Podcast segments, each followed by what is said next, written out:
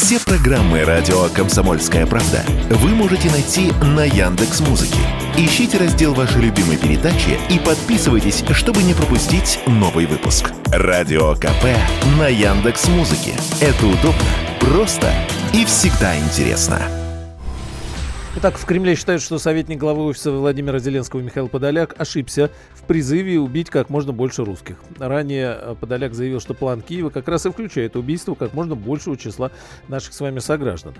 Э, украинские чиновники уже не в первый раз выступают с подобными заявлениями. Так, в начале мая глава э, военной разведки киевского режима Буданов сообщил в интервью Yahoo News, что киевские спецслужбы убивали и будут убивать русских в любой точке мира до полной победы. За, затем он признал причастность Киева к терактам против известных граждан России, заявив, что многих уже достали.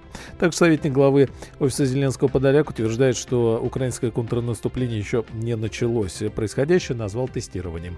С нами на связи военный эксперт, э, доцент кафедры политического анализа и социально-психологических процессов РЭУ имени Плеханова Александр Перинджиев. Александр Николаевич, здравствуйте. Здравствуйте. Так Подоляк ошибся ли и, и сказал, что думает? Подоляк играет в информационную игру, скажем так. Вот. Конечно же, наступление началось. Или контрнаступление украинское началось, и началось, ну, примерно там где-то с 5 июня. Вот. Вопрос здесь в другом. Э, что оно не увенчалось успехом. Вот. Поэтому здесь надо объяснить как-то неудачи, а точнее их как-то затереть, скажем так. Поэтому и принимается такое решение о таком заявлении, что показать, что никакого контрнаступления не было. Вот, и мы тут немножко только потренировались. Вот. Ну, имеется в виду они, конечно, ага. официальный Киев. Вот. Но, знаете, здесь э, я думаю, что э, за этим заявлением скрыто некоторые надежды киевского режима э, на все-таки успешное наступление или контрнаступление. Ну, во-первых, сразу говорю, скажу, что если бы контрнаступление э, действительно увенчалось хотя бы определенными какими-то успехами, то, конечно, бы они не стали а, опровергать, я имею в виду, они, это официальный Киев, что э, где, где его не было, типа. Ага. Вот. Но, с другой стороны, я полагаю, что на что надеется официальный Киев? В первую очередь он надеется на пополнение, э, ну, ВСУ, я думаю, даже, наверное, уже в кавычках надо говорить, э, личным составом из стран НАТО, в первую очередь из Польши. Вот. Второе, это, конечно, они ждут не просто э, дополнительной, так сказать, техники в виде там танков, бронемашин, там, но в первую очередь они ждут F-16, конечно. И я так полагаю, что как только поступит F-16, вот тут они, может, и прям заявят, да, теперь мы нас, начинаем настоящее контрнаступление. Типа до этого мы действительно там немножко тренировались, вот, и все прочее, прочее, как выразился, да, Подоляк тестировали. Вот в этом отношении. Поэтому э, я бы здесь, знаете, ну не знаю, может быть, э, вступил бы в некую такую э, заочную полемику с вашим одним из коллег, да, вот я назову его Игорь Виттель. Мы когда там... Вочную, да.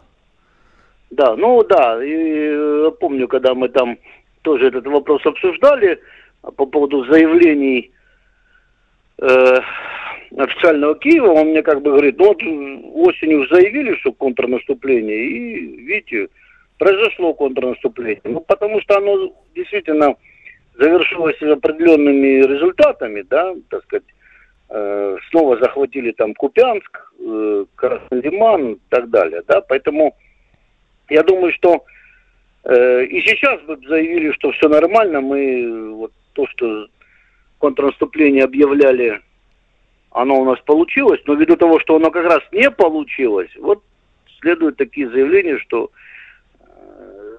как бы сказать, что-то, знаете, они, мне кажется, даже где-то слезали у нашего президента фразу, ну, правда, они так прямо не сказали, но тем не менее смысл тот же, да, что мы еще не начинали, да.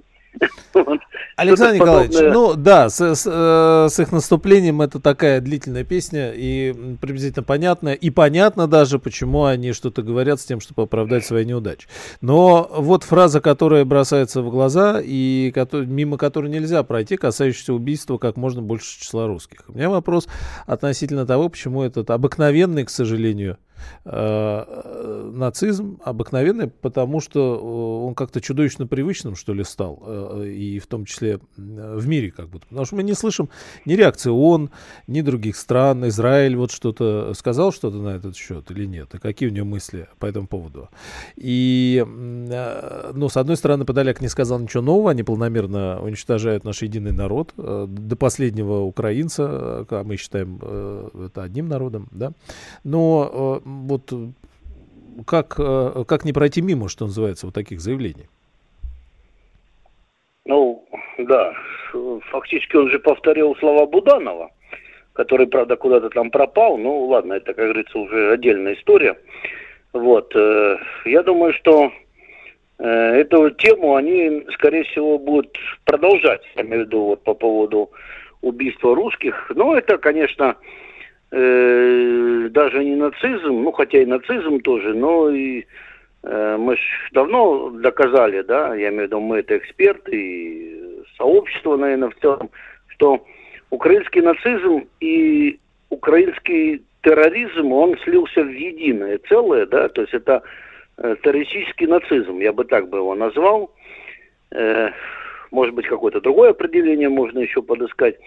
Вот, но пусть это будет пока рабочее такое, да, название, да, вот именно антироссийский, укротеррористический нацизм. Вот это, я думаю, вот скорее всего, так он и выглядит. Ну, он, смотрите, он же фактически подтвердил, э, и правильно, сначала специальной военной операции вновь, да, и то, что Киев должен быть денацифицирован, э, и никакие здесь не могут быть паузы и переговоры, все сказано напрямую. Другой вопрос возникает, а где находится теперь этот киевский режим? Такое ощущение, что ставший в каком-то смысле сетевым, да, то есть вот, э, ну, придем мы в Киев, а они где сидят-то, где, где эти подалеки, Зеленские, кочующие?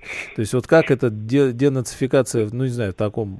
Ну, знаете, здесь, мне кажется, сложность состоит ситуации в том, что, э, может быть, внешне Украина и может выглядеть как некое такое, ну, цивилизованное государство, но есть э, там действительно, и вы обращаете внимание, действительно сеть.